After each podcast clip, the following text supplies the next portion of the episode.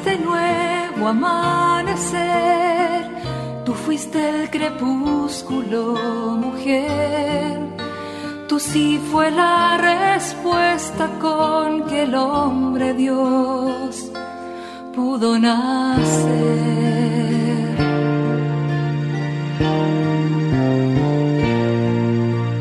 No solo existen las malas noticias, te invitamos a escuchar esta buena noticia que Jesús, que se hace hombre, hoy tiene para nosotros. Que me hable tu palabra, necesito hoy, Señor, de tu alimento.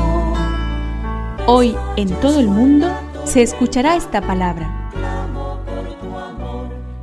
Mateo 7 del 21 al 27. No son los que me dicen Señor, Señor, los que entrarán en el reino de los cielos, sino los que cumplen la voluntad de mi Padre que está en el cielo.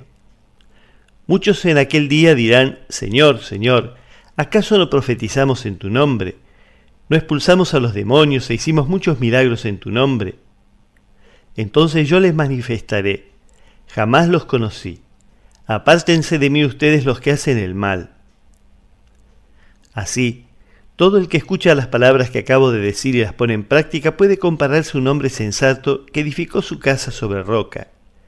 Cayeron las lluvias, se precipitaron los torrentes, soplaron los vientos y sacudieron la casa. Pero ésta no se derrumbó porque estaba construida sobre roca. Al contrario, el que escucha mis palabras y no las practica puede compararse a un hombre insensato que edificó su casa sobre arena. Cayeron las lluvias, se precipitaron los torrentes, soplaron los vientos y sacudieron la casa. Esta se derrumbó y su ruina fue grande.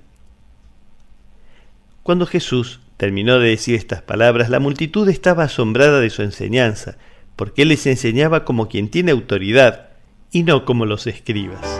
Que me aliente tu espíritu, necesito que me valor. Todo el que escucha mis palabras y las practica se parece al hombre que construyó la casa sobre roca. Querer hacer la voluntad de Dios en todo momento es fruto de una sana y alegre dependencia del Padre, de quien todos somos hijos.